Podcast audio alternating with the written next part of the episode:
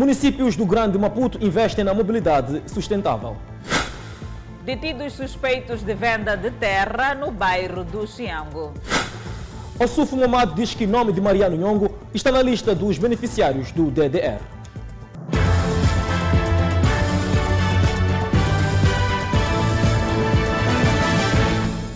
Boa noite, estamos em direto e em simultâneo com as redes sociais e a Rádio Miramar. Os vendedores do mercado Mazambá, no município da Matola, contestam a transferência para um outro local indicado pelo município. Os vendedores dizem que o local não reúne condições para atividade. São cerca de 40 barracas perfiladas ao longo da Avenida de Namaãs, no município de Boan, que até dia 17 serão demolidas pela edilidade local. Este facto inquieta os proprietários. Até então, até agora, estou endividado, estou a pagar. E o, o município, ele diz que nós temos que sair daqui. Os vendedores questionam sobre as verdadeiras razões da transferência para um local que o consideram de deserto quando suas propriedades estão a 50 metros da estrada. Costuma lamentar para essa parte, mas não é palavra assim, porque até neste momento metemos carta lá, pelo menos para conseguir ter explicação, mas até neste momento não tem resposta. Quando mais perguntamos enquanto mais energia, diz assim, primeiro vocês têm que ir construir e depois é quando vamos meter energia. Em todas as atividades que nós temos a executar lá, é a partir da energia, é a partir da água. O que mais indigna os vendedores do mercado Mazambanin é que desde que o Conselho Municipal veio desbravar este local, há sensivelmente três três meses, nada mais fez, senão construção de sanitários públicos. O resto deixou por conta dos próprios vendedores num local onde falta tudo. Da primeira vez ele diz que é, é Covid-19. E quando vamos para lá tentar a explicação no, no, no, na sua excelência, ele diz que não, é a estrada. Já ficamos sem saber se é a estrada ou é Covid-19.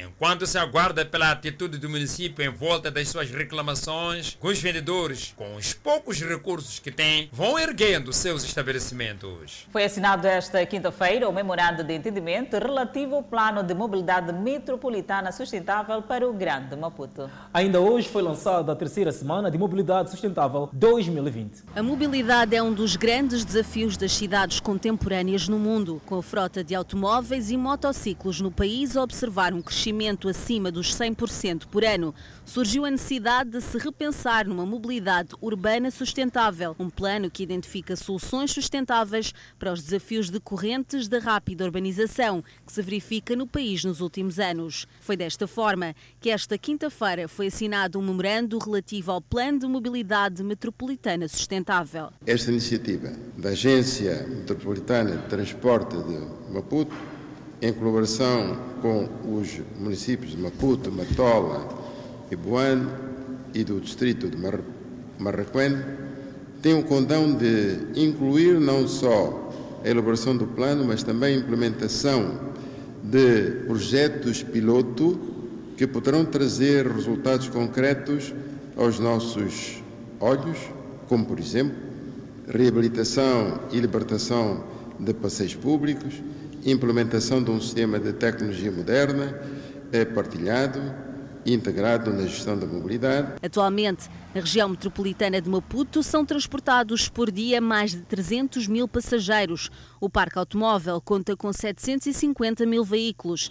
Mais de 70% desta frota está em Maputo cidade e Maputo província. O Plano de Mobilidade Sustentável ajudará a planear de melhor forma o crescimento das cidades e a vida das pessoas, olhando para questões relacionadas ao meio ambiente. Acreditamos que com este memorando vamos criar uma mobilidade e acessibilidade de forma sustentável, mais amiga das pessoas, num território mais justo e equitativo, porque é melhor para o ambiente e para o nosso território. A assinatura deste memorando reveste-se de grande importância, surgindo como um grande passo para o desenvolvimento das cidades que compõem o Grande Maputo. Nós, do município de Boane, o que temos agora a fazer é assumir o compromisso de efetivamente pôr este plano em prática, fazer com que ele de facto seja uma realidade no terreno. E nós, como municípios, temos a nossa obrigação de acompanhar, mas acima de tudo assumirmos esta tarefa de apoiarmos o trabalho que essa agência está, está a fazer. Por isso, renovamos a esperança na perspectiva de que o programa traga mais valia de desenvolvimento de Moçambique e de Marraquém de forma particular. O Edil de Maputo fez ainda esta quinta-feira o pré-lançamento da terceira semana de mobilidade sustentável. Foram neutralizados supostos vendedores de terra no bairro de Xiango. Os, inici os iniciados, sim, teriam sido encontrados a implantar marcos. Esta é a zona baixa de Xiango, no bairro do Albazir. A construção da estrada circular de Maputo, que atravessa a zona, aumentou a procura de terra para a habitação. A corrida pela terra abre espaço a atropelos. Este cidadão foi surpreendido a fazer demarcações no local. Nós ontem, por acaso, encontrei com este jovem mais uns duas pessoas por cá e a, e a fazer algum trabalho. Disse, pá, eu não posso responder porque perguntei até, tem documento? Disse, pá, o documento ainda não temos, só simplesmente posso chamar as pessoas que me venderam. O indiciado diz ser apenas pedreiro e aponta para um tal de Abdul Razak como sendo o dono do espaço. Eu, eu sou trabalhador dele, eu tenho feito sempre os trabalhos dele. Desde lá, aquela casinha eu que fiz, então chegou essa fase que ele queria fazer a demarcação, mandou-me para fazer. E não sabe mais nada? Não sei de mais nada. Este jovem e um amigo seu são apontados como fazendo parte do grupo, mas ele nega. Mas quando liga para vocês, está a ligar para as pessoas que venderam terra? Não, ele estava a ligar para. Nós somos moradores daqui, para perguntar se nós conhecíamos a pessoa, porque já era um pouco tarde. O secretário do bairro classifica os delimitadores de espaços na zona proibida de Xiango de invasores. Está a haver uma, uma invasão. Essa invasão não começou daqui, começou da zona do quarteirão 21, que é exatamente a zona de Mangal. Então, como vê, esta é uma zona baixa, que quando chove são terras úmidas. Então, que em princípio não está concebido para construções. É um vasto espaço de terra que atiça a cobiça dos caçadores de terrenos. O Conselho Municipal diz que há um trabalho muito profundo que está a ser desencadeado pela Procuradoria no sentido de responsabilizar os invasores. E, mas para combatermos esse mal, primeiro exigimos o direito de uso e aproveitamento de terra e segue de facto a pessoa diz que é, é legítimo proprietário do tal espaço.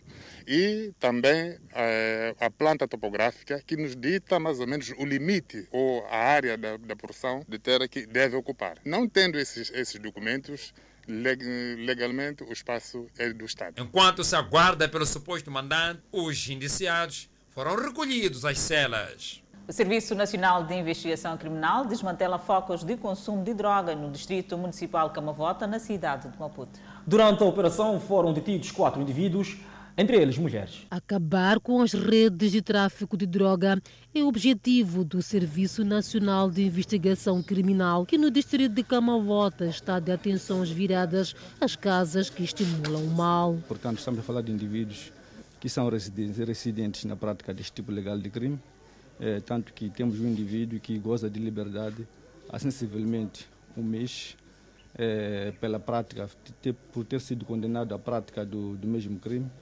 É, este trabalho foi resultado de, de denúncia feita por populares a quando da realização eh, da reunião do Cernic Comunidade. Durante a operação foram apreendidas quantidades não especificadas de drogas, vulgo suruma.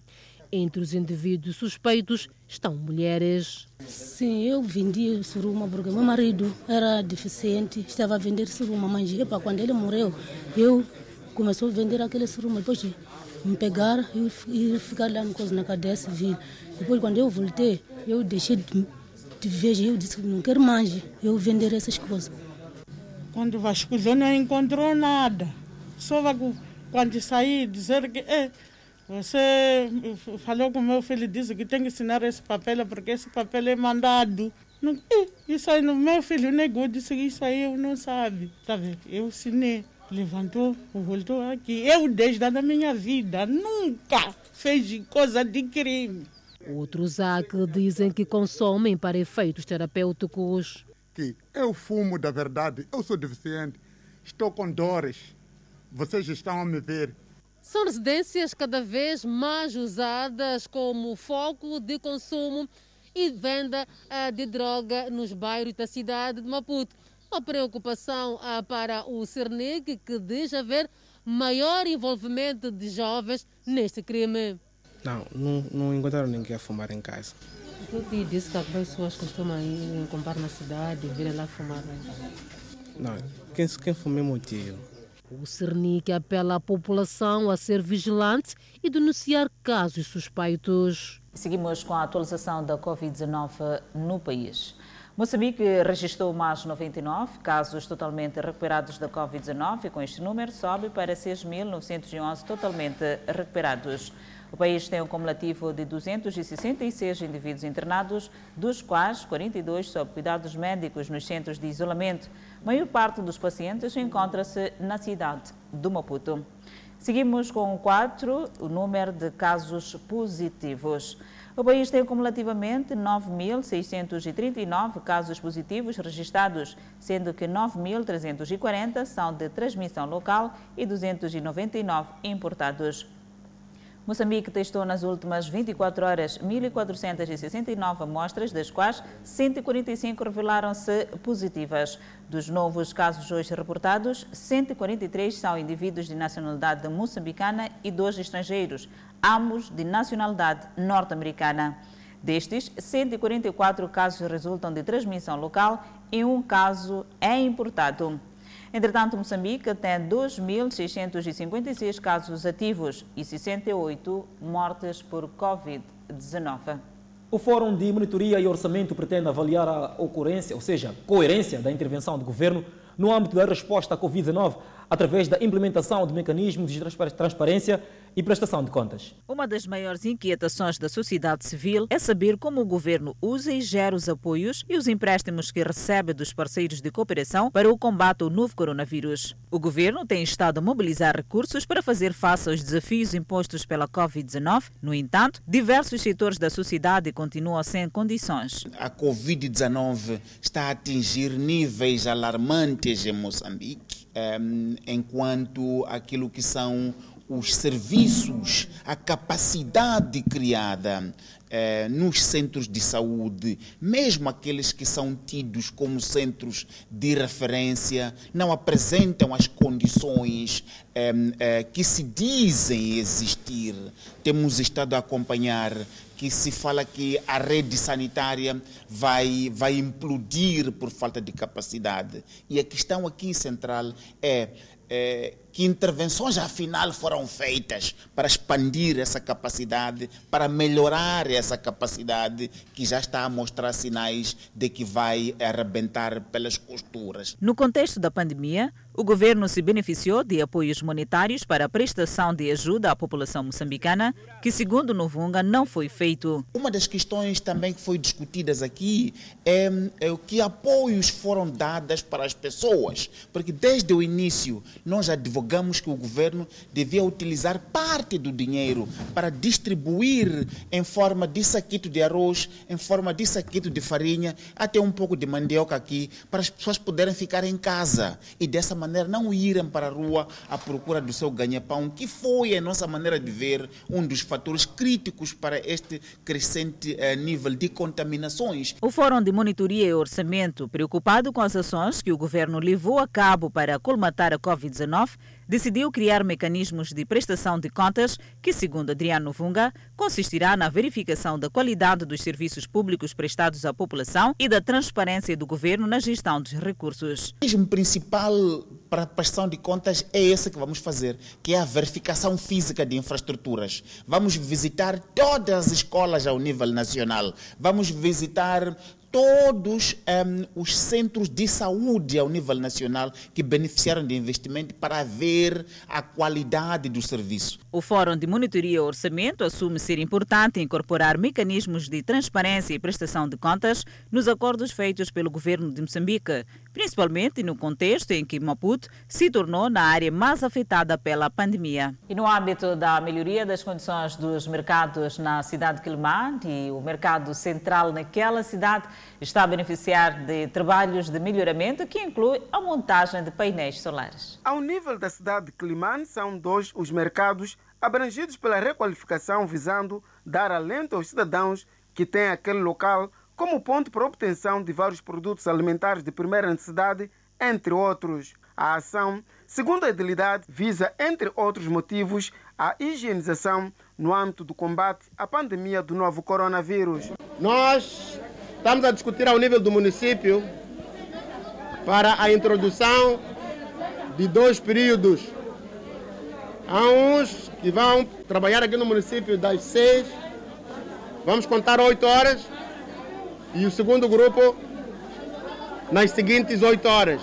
Alguns comerciantes, principalmente de venda de produtos frescos, mostram satisfeitos com o melhoramento do mercado central, uma vez que este também constitui um cartão de visita para quem escala a cidade de Climane e a iluminação noturna vai contribuir para a segurança dos comerciantes que eram por vezes alvos de assaltos. Estamos na secção de venda de peixe fresco e é nesta secção onde a situação de lâmpadas era muito preocupante, tendo em conta que a atividade comercial ia até mais um pouco das 18 horas e com a colocação destas lâmpadas através de um sistema de painel solar vai garantir que haja um fluxo de comércio de peixe fresco até mais ou menos às 18h30, altura em que os comerciantes sem luz saíam para fora para fazer a sua atividade, beneficiando-se de outros tipos de lâmpadas. Em termos de ação de luz para fazer negócio aqui, nós, por exemplo, nós que vendemos peixe, aqui, nesse, aqui dentro não temos movimento. Por exemplo, os clientes não podem deixar carros, transporte lá fora entrar aqui dentro. A Alemanha registrou um salto acentuado em novos casos de novo coronavírus num sinal que a pandemia está a ganhar força no país novamente. A Agência Nacional de Controlo de Doenças, o Instituto Robert Koch, relatou 4.058 infecções confirmadas adicionais e 16 mortes nas últimas 24 horas esta quinta-feira. Isso eleva o número total de casos confirmados desde o início do surto para 310.144, com 9.578 mortes. Há mais surtos em lares de idosos e hospitais e isso levará a mais hospitalizações, disse Lotta Wheeler, chefe do Instituto Robert Koch. Ele também disse em conferência de imprensa esta quinta-feira que muito mais jovens são afetados do que na primavera. As autoridades pediram às pessoas que não viajassem de e para regiões com mais de 50 novos casos por 100 mil habitantes. O ministro da Saúde alemão, Jeff Spahn, elogiou os cidadãos por manterem o surto sob controle. E o republicano Mike Pence e a democrata Kamala Harris transformaram o único debate vice-presidencial de 2020 numa discussão sobre a forma como o governo Trump lidou com a pandemia da Covid-19. Mike Pence, que lidera a força-tarefa do presidente para o coronavírus, reconheceu que a nação passou por um momento muito desafiador este ano, mas defendeu vigorosamente a resposta geral do governo a uma pandemia que matou 210 mil americanos. A reunião, que foi muito mais civilizada do que o confronto caótico da semana passada entre o presidente Donald Trump e o democrata Joe Biden, se desenrolou contra um surto de coronavírus que agora atinge os mais altos escalões do governo dos Estados Unidos. Harris, de 55 anos, fez história se tornar a primeira mulher negra a subir ao palco de um debate vice-presidencial. Ela condenou os assassinatos policiais de Breonna Taylor em Kentucky e George Floyd em Minnesota e falou sobre os protestos contra a injustiça racial no policiamento que se seguiram, que Trump retratou como motins quando ele mesmo clama por lei e ordem. Nunca vamos tolerar a violência, mas devemos sempre lutar pelos valores que prezamos, disse Harris. Sou uma ex-promotora de carreira. Eu sei do que estou a falar. Polícias maus são um mau exemplo para os bons polícias. Pence, de 61 anos, disse que sentia a dor da família de Taylor, mas ele confia no sistema da justiça dos Estados Unidos. Ele chamou de notável o facto de que Harris, como ex-procuradora-geral e promotora, questionasse a decisão do grande júri no caso de não acusar um agente da polícia de matá-la. Ele também se opôs à existência de racismo sistemático no departamento da polícia e rejeitou a ideia de que os polícias têm preconceito contra as minorias. Trump e Biden estão agendados para debater novamente a 15 de outubro. Embora o status dessa reunião não seja claro, o presidente disse que deseja comparecer, mas Biden diz que não deve avançar se Trump ainda estiver com o coronavírus. Autoridades alfandegárias surpreenderam esta quinta-feira contrabandistas que procuravam atravessar a fronteira de Ressano Garcia.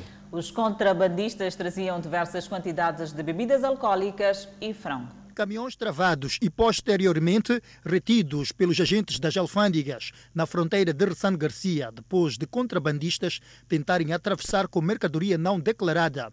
São toneladas de frangos e seus derivados e ainda caixas de vinho. De facto, esta é mais uma ação de várias outras de contenção das atitudes ilícitas por parte dos contrabandistas. E ontem à noite foi mais uma situação de apreensão de duas viaturas, na qual uma vinha carregando frangos e fez a declaração prévia de farinha. Apresentava apenas em torno de duas toneladas de farinha. A fiscalização rigorosa das alfândegas frustrou assim mais uma tentativa de fuga ao fisco. Continuarmos a ser implacáveis no processo de fiscalização, não só ao nível da fronteira, mas ao longo da, da linha de fronteira em parceria com as outras forças, como por exemplo a Guarda Fronteira, assim como processos de fiscalização que não ocorrem não apenas na entrada, mas ao nível dos mercados, pelo processo de fiscalização no âmbito das bebidas, me falo, falo mesmo da, da fiscalização do selo, do selo fiscal. Então são esses esforços que estão a serem envidados em todas as frentes para combatermos este mal. Os contrabandistas têm investido nas manobras para atravessar a fronteira com mercadorias de forma ilegal e as alfândegas desencorajam e sublinham que os agentes serão mais rigorosos na fiscalização.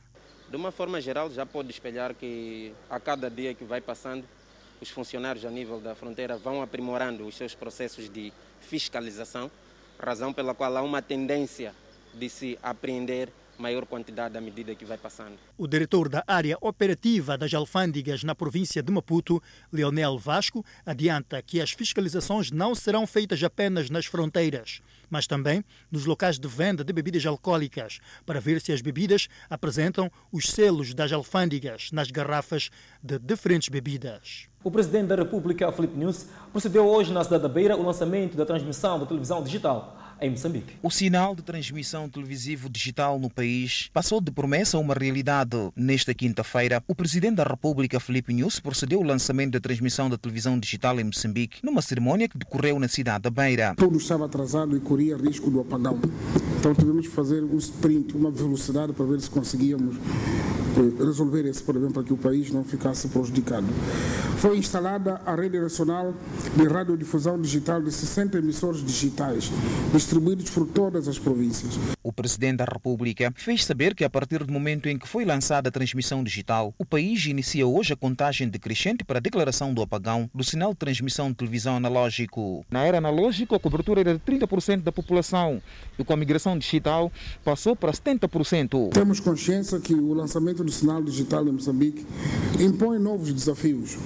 Os desafios refletem-se desde logo na modernização da produção televisiva, melhoria da qualidade dos conteúdos e, sobretudo, a aposta na produção de conteúdos nacionais. No âmbito do programa Sustenta, o presidente da República, Felipe News, procedeu à entrega de tratores e motorizadas a agricultores e extensionistas. Na ocasião, Filipe Inhosso mostrou-se preocupado com a poluição dos rios na província de Manica. São mais de 50 agricultores da província de Manica que esta quinta-feira receberam tratores e cheques para o aumento de produção e produtividade.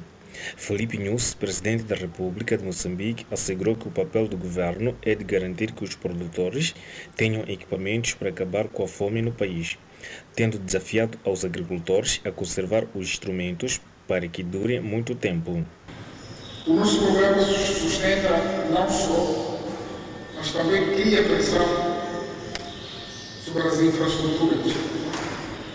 Somos obrigados a, reparar as vias ou mesmo a criar vias de função com a situação e não queremos que este equipamento, estes tratores, só funcionem uma vez por ano. Porque o clima da província de Manica ajuda na prática da agricultura, Nhusi desafiou os agricultores a assumirem o compromisso de transformar a província num celeiro do país, por forma a reduzir as importações. Assumir o seu compromisso quando visitar a província, foram pagos os impostos que, teriam transformado esta província celeiro da nação. E é possível, de muitas formas. Manica produz quase tudo. Mais fácil é dizer que não produz, nós também produz quase os beneficiários que receberam os equipamentos prometeram aumentar suas áreas de produção. O exemplo é deste produtor que tinha falta de trator para praticar agricultura. Sou um agricultor, tenho uma área de 30 hectares, é, produz muito hortícola e cereais. Agora com a sustenta é um sonho realizado, vamos poder produzir quase a 90%. O presidente da República, Felipe Jacinto Nussi, disse que quer ver os rios da província de Manica limpos, por forma a não prejudicar a agricultura. Iremos apelar à província de Manica, porque está a ser campeão, incluir águas. Para quem está a sobrevoar a nossa província, os rios daqui não se compreendem nada. São vermelhos. Vocês não encontraram esses rios vermelhos quando vieram ao mundo. Mas por causa da garimpo, de qualquer maneira, existem formas modernas de fazer isso e, e, e teremos que, através do Ministério Público, divulgar essas técnicas, porque a água poluída já não, não dá para a agricultura.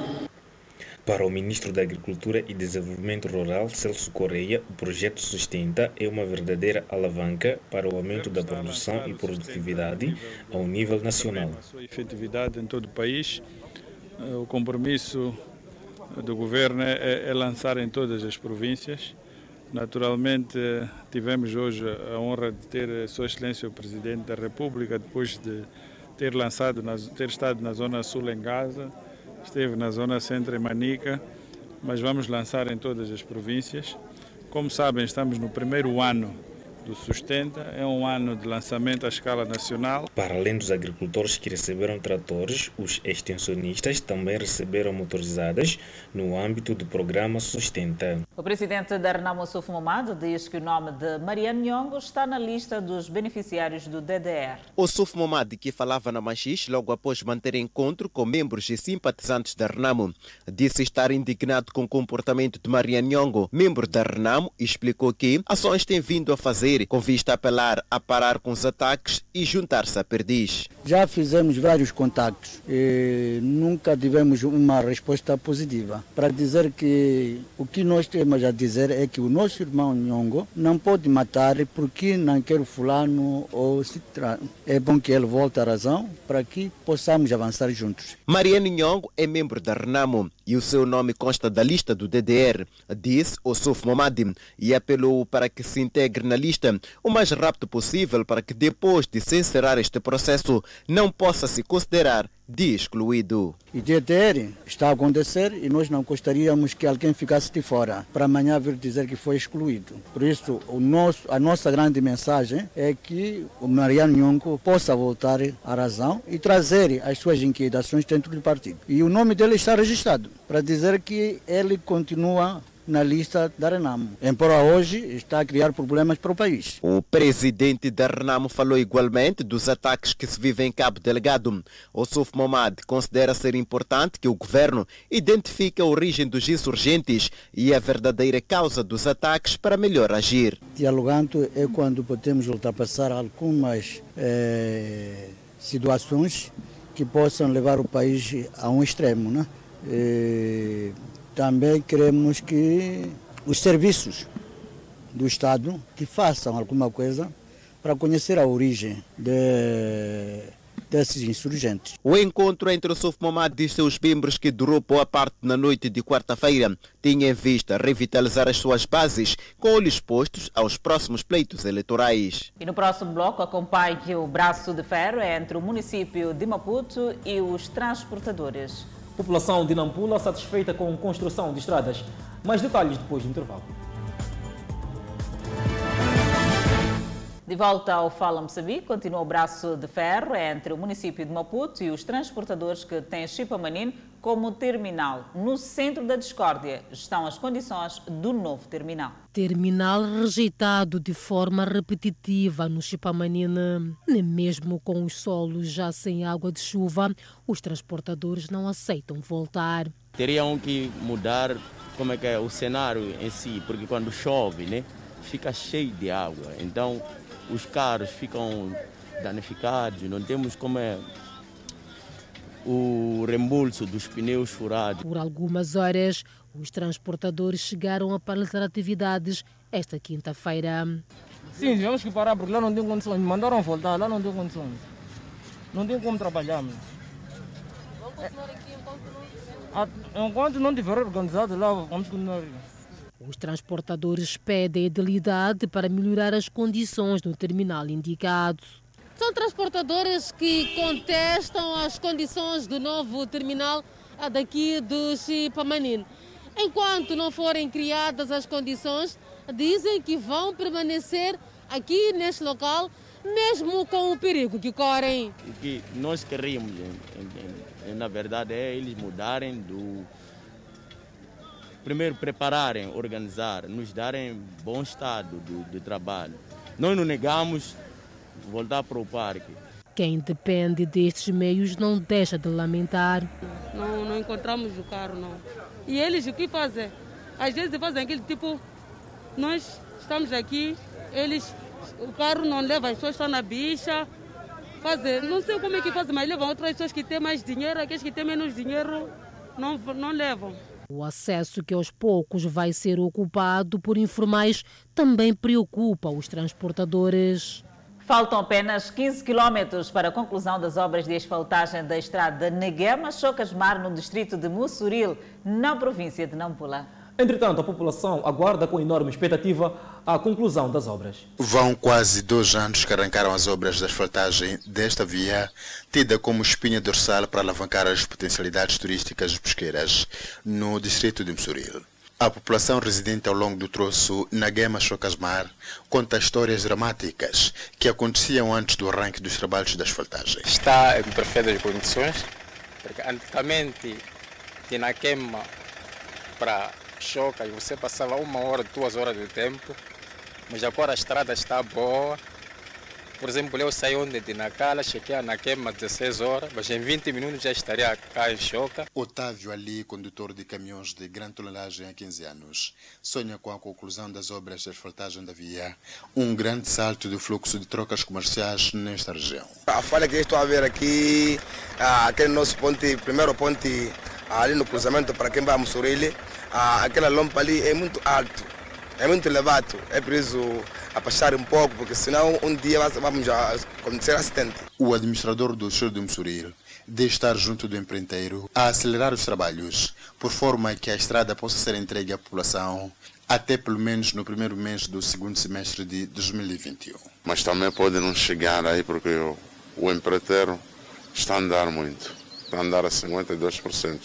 Está num nível muito satisfatório. A estrada na Gema Chocasmar é de uma extensão de 33 km está orçada em mais de 400 milhões de meticais. No entanto, de momento, porque os trabalhos de asfaltagem em boa parte do troço já foram concluídos, decorre apenas pequenos retoques para a conclusão final e entrega à população. Além da estrada Naguema Chocasmar, no distrito de Mussuril, o governo local diz ter feito a terraplanagem de mais de 50 quilómetros dentro da Vila Sede e outros pontos do distrito.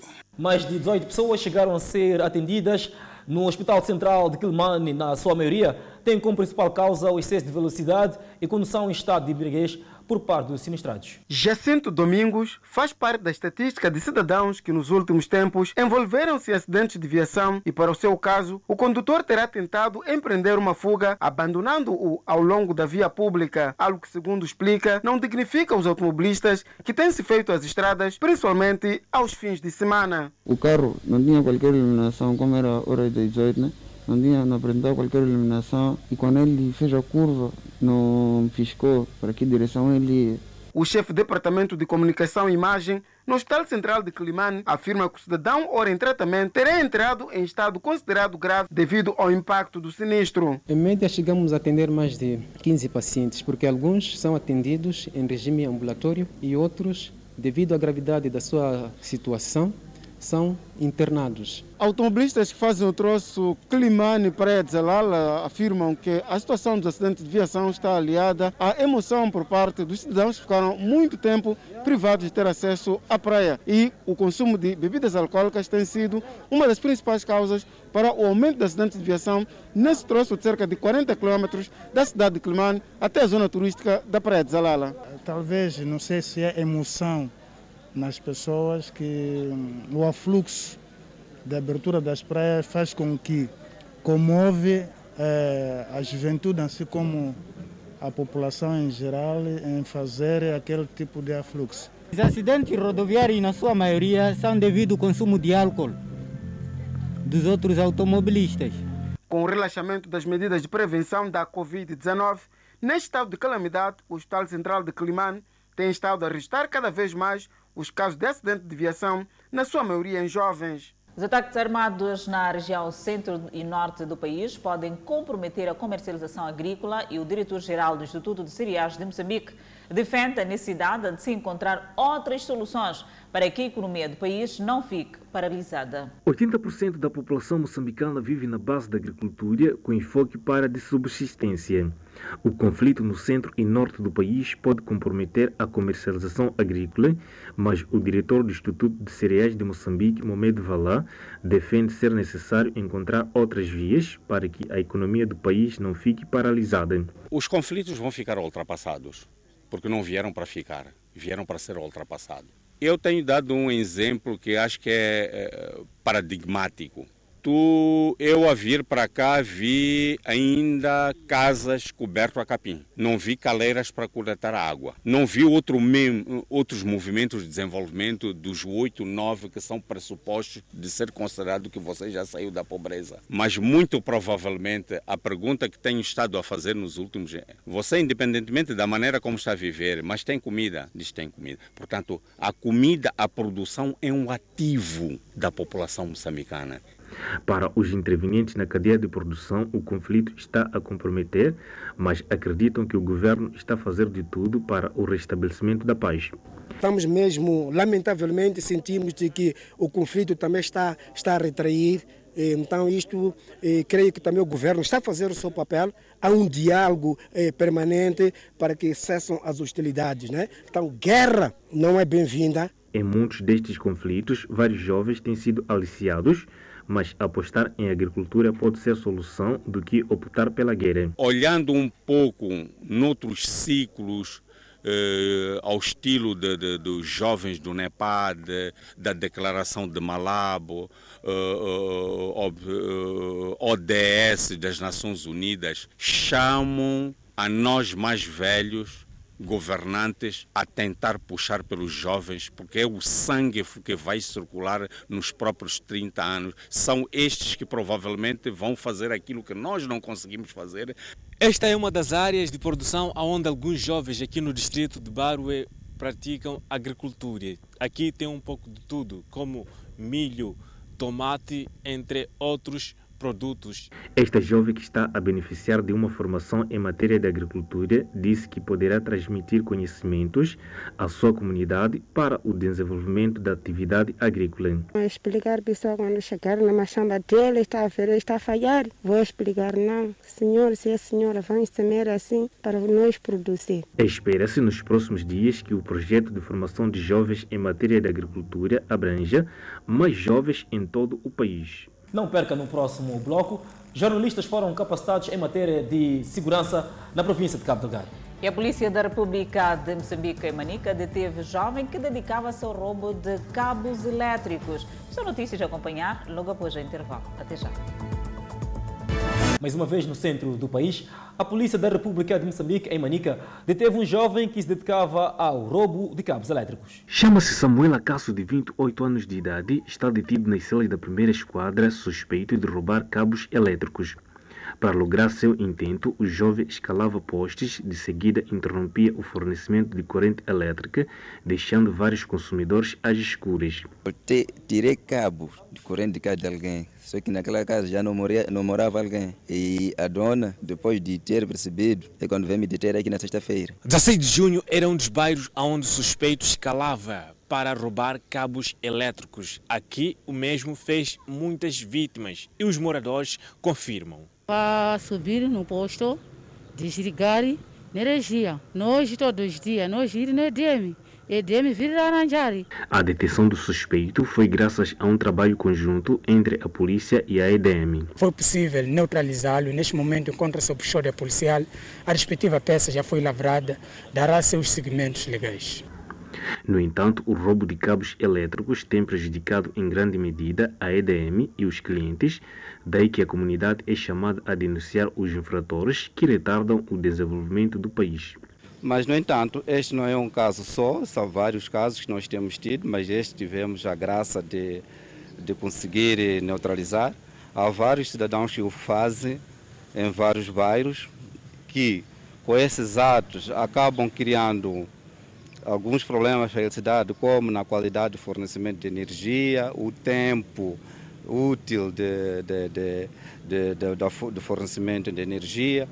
Também temos outros casos similares que têm a ver com a vandalização ou até mesmo ligações clandestinas. Os cabos elétricos roubados pelo suspeito eram vendidos no mercado paralelo da cidade de Chimoio. E seguimos para a zona norte do país, onde jornalistas foram capacitados em matéria de segurança, isto na cidade de Pemba. Passam-se esta semana seis meses depois do desaparecimento do jornalista da rádio comunitária de Palma, Ibrahim Mbaruco. Segundo relatos, Mbaruco teria sido raptado por desconhecidos à saída do seu local de trabalho a 7 de abril último. Até ao momento, ainda não há informações sobre o seu paradeiro. A demora no esclarecimento do caso está a preocupar os profissionais da comunicação social, que consideram ainda que o sucedido cria receio para o livre exercício da sua profissão. E sentimos-nos ameaçados como jornalistas para continuar a desenvolver aquilo que é a nossa atividade livremente. Eu penso que ainda existe uma, uma insegurança, ainda existe um receio de lidar com este assunto, sobretudo no país onde nós estamos, que tivemos um exemplo de um jornalista que supostamente desapareceu por conta de desta situação mesmo de insegurança que a nossa província ah, tem se deparado. A província de Cabo Delgado vive nos últimos três anos sob ataques armados protagonizados por terroristas. O MISA Moçambique levou a cabo esta semana em Pemba uma formação dirigida a profissionais dos mídias com o intuito de munilos de ferramentas e habilidades que lhes permitam desenvolver o seu trabalho. O que nós uh, aconselhamos é que é muito importante que os jornalistas tenham domínio das leis, que tenham acesso a, a, a, mecanismos de proteção e mecanismos de defesa legal, sempre que isso se figurar necessário. E a população do distrito de Monapo, na província de Nampula, recorre à água dos rios para satisfazer-se de várias necessidades por conta da crise da, acentuada da água potável. A Miramar mostra a seguir o drama que vive a população do distrito de Monapo. Sem água não há vida. E o rio Monapo, distrito do mesmo nome, passou a ser neste tempo de verão a salvação de boa parte da população deste distrito na componente de água, por conta da crise deste precioso líquido. Sim, Pepsi, porque aqui a água não está a sair, outro, dia sai, outro, outro dia não, para conseguirmos tá, procurar um lugar e cavar e sai aquela água. Enquanto uns bebiam e outros lavavam sua roupa e tomavam banho do lado de cima, a seguir Francisco Amadi e sua esposa aproveitavam da mesma água para lavar a roupa dos seus filhos. Não sai, sim. A Biba, que na companhia das suas vizinhas também lavavam roupa no mesmo rio, contou-nos que o problema de água em Monapo é bastante dramático. E a água não costuma sair. Costuma sair um, um dia dois dias, três dias não, não sai. Ah, costuma sofrer. O rio Munapo carrega por natureza muita água no tempo de chuva. E neste tempo de verão, a população aproveita a água que ficou para satisfazer-se de várias necessidades. Aqui costuma vir lavar, tomar banho, tirar água para beber. Pessoas de todas as idades recorrem ao rio no meio de vários riscos de saúde, dentre acidentes de viação e doenças provocadas pelo consumo de água imprópria. Assim não está cheio ainda. Apenas só nos domingos é que costuma, é que costuma estar cheio. O governo de Monapo promete falar sobre a situação de água neste distrito e projetos em curso esta sexta-feira. Acompanhe no próximo bloco. A polícia belga, esta quarta-feira, teve que usar gás para dispersar os manifestantes das ruas. E continuam os ataques na região de Nagorno-Karabakh, atualidade internacional, e nós voltamos em instantes. Agora, com a atualidade internacional, os combates continuaram na região separatista de Nagorno-Karabakh esta quinta-feira. O Ministério da Defesa do Azerbaijão disse que o bombardeio perto de Nagorno-Karabakh foi executado por forças armênias que fizeram vítimas entre a população civil. O Ministério da Defesa também afirmou que suas tropas apreenderam tanques e munições pertencentes ao exército da separatista República de Nagorno-Karabakh. Vídeos compartilhados pelo Ministério da Defesa do Azerbaijão mostram supostamente tanques abandonados sendo dirigidos por soldados azerbaijanos na vila de Oradiz, na região de Fizuli. Autoridades armênias disseram que o exército do Azerbaijão tentou lançar uma ofensiva na direção sul da linha de contacto na manhã desta quinta-feira. Os confrontos entre as forças do Azerbaijão e da Arménia na região desde 27 de setembro mataram centenas na pior escalada das hostilidades desde 1994, quando uma trégua encerrou uma guerra que durou vários anos.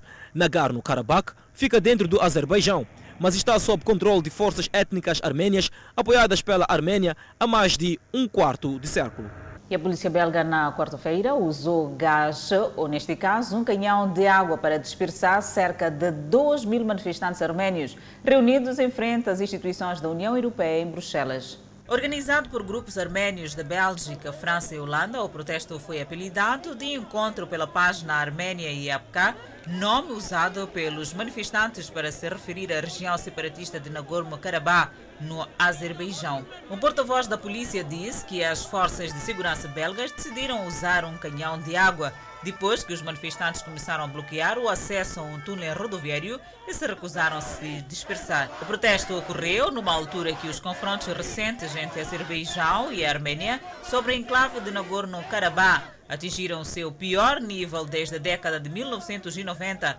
quando cerca de 30 mil pessoas foram mortas.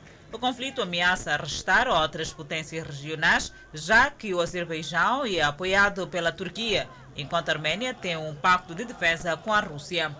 O presidente turco Tayyip Erdogan descreveu o apoio de Ankara ao Azerbaijão como parte da busca da Turquia por seu lugar merecido na ordem mundial. Os manifestantes expressaram sua raiva contra o líder turco, segurando cartazes como 1941 Hitler 2020, Erdogan, ou você chama isso de território, nós chamamos de casa, enquanto os manifestantes gritavam presidente turco Tayyip Erdogan terrorista. Uma fumaça preta apareceu no telhado do prédio do Conselho Europeu, mas um porta-voz da instituição europeia disse que era o resultado de um teste de sistema de aquecimento do prédio.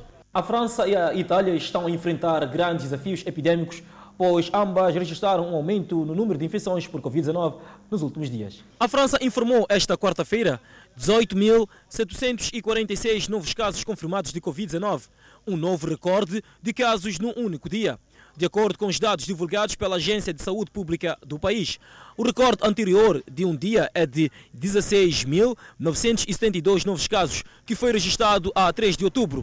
O total acumulado de infecções na França está agora em 653.509, enquanto a perda humana causada pelo coronavírus foi de 32.445, com 80 relatados na quarta-feira, em comparação com 65 mortes de terça-feira. Cerca de 4.625 pacientes foram hospitalizados nos últimos sete dias, incluindo 919 em unidades de terapia intensiva.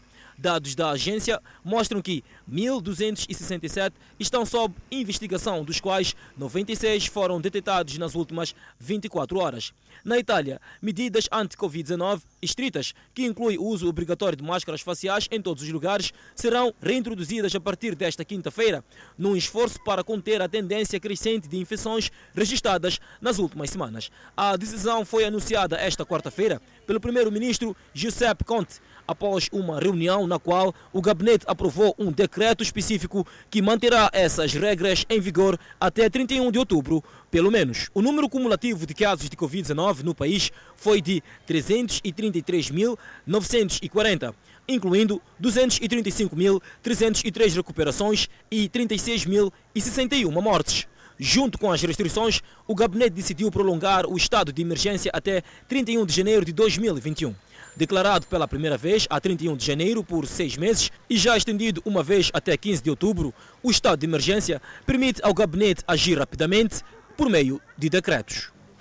Enquanto Israel continua com o bloqueio do vírus em todo o país, a violação das restrições por segmentos da população ultra-ortodoxa irritou o grande público israelita. Conflitos ocorreram em várias áreas do país, onde a polícia fechou igrejas numa tentativa de evitar grandes aglomerações. Vários manifestantes e polícias ficaram feridos. O desafio em exibição confundiu especialistas em saúde pública testou a aliança política de longa data do primeiro-ministro Benjamin Netanyahu com líderes religiosos e desencadeou uma nova onda de ressentimento de israelitas seculares que temem por sua saúde e meios de subsistência. Os ultra-ortodoxos afirmam que estão a ser injustamente visados pelas autoridades. Eles apontam para grandes protestos semanais contra o tratamento de Netanyahu da pandemia que continuou durante o verão. Apenas na semana passada, o governo finalmente estabeleceu limites para o tamanho dos protestos, citando violações das diretrizes de saúde pública.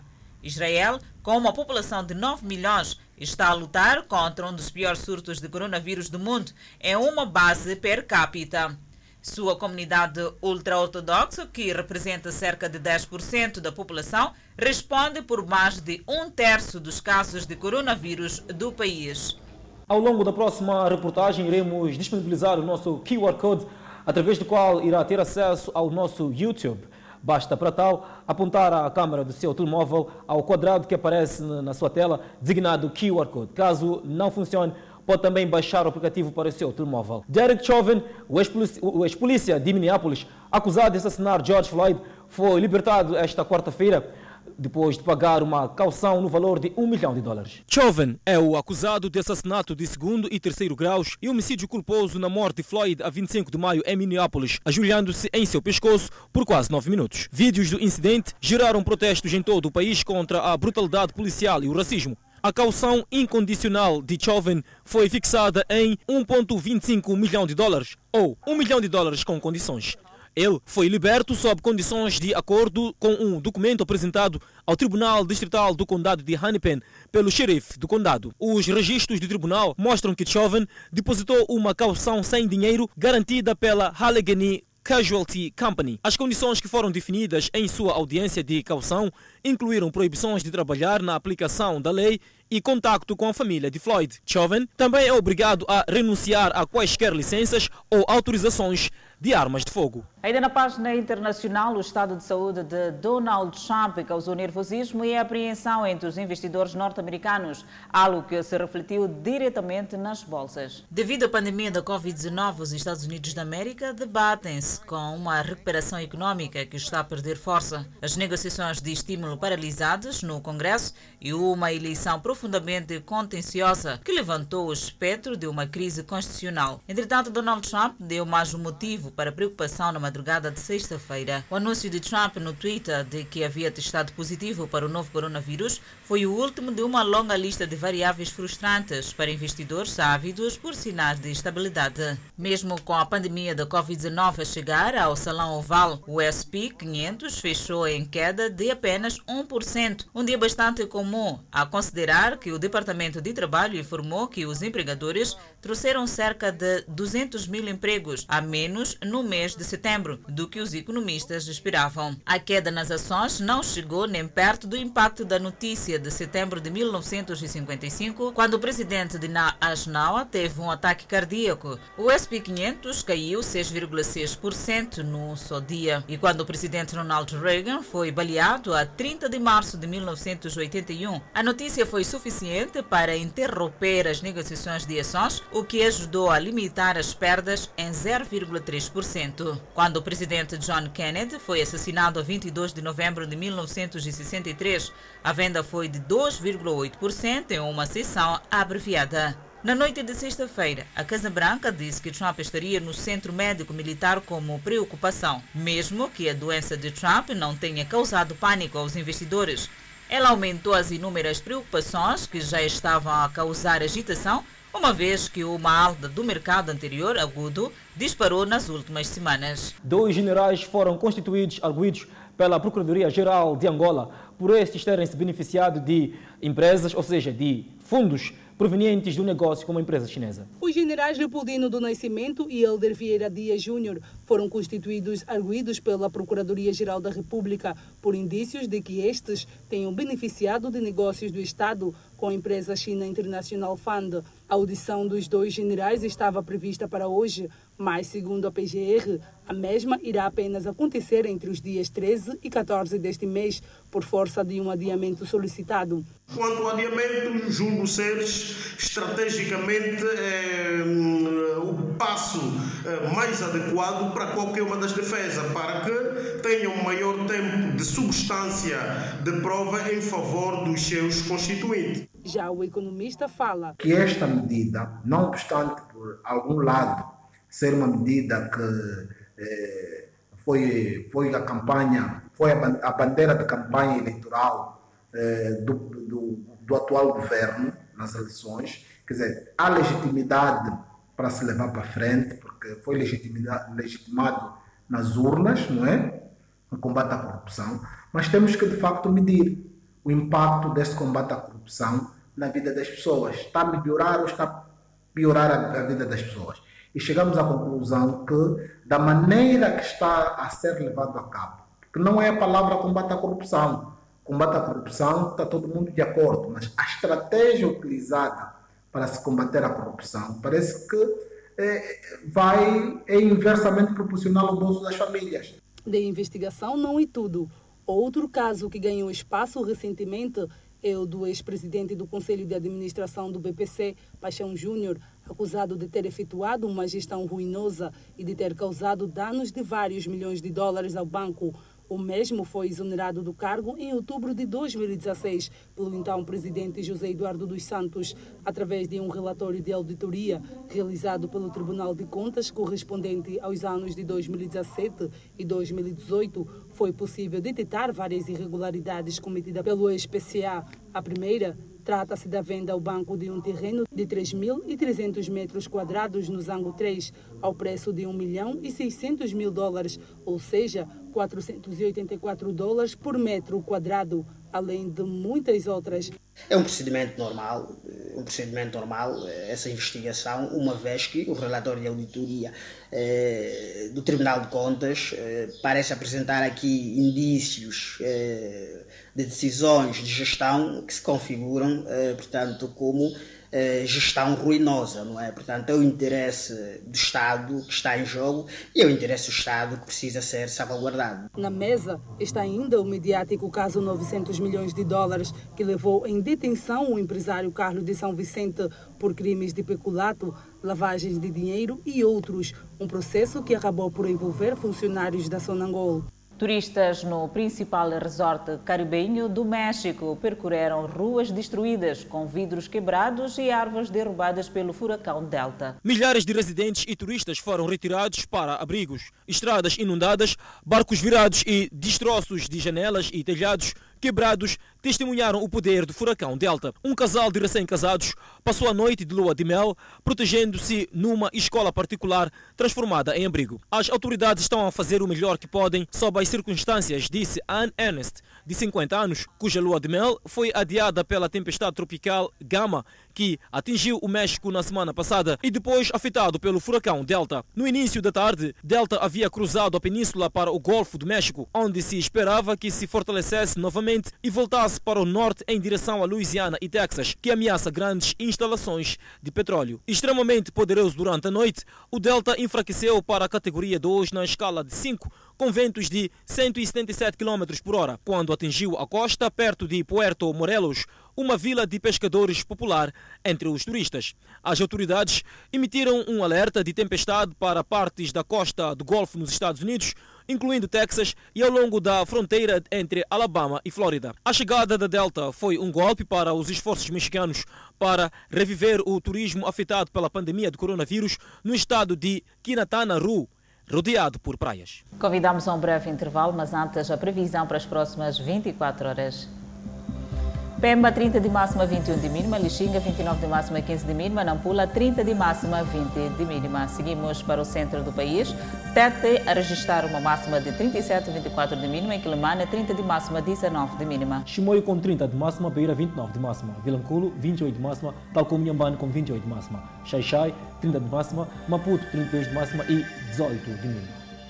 Judocas nacionais intensificam a preparação para enfrentar os próximos compromissos internacionais agendados para novembro, que servirão para a acumulação de pontuação na rota de qualificação aos Jogos Olímpicos de Tóquio 2021. Os judocas nacionais já se concentram para os próximos campeonatos internacionais e a preparação já é intensificada pela equipa técnica da Federação Moçambicana de Judo, que tem optado por treinos em espaços abertos nesta fase da pandemia da Covid-19.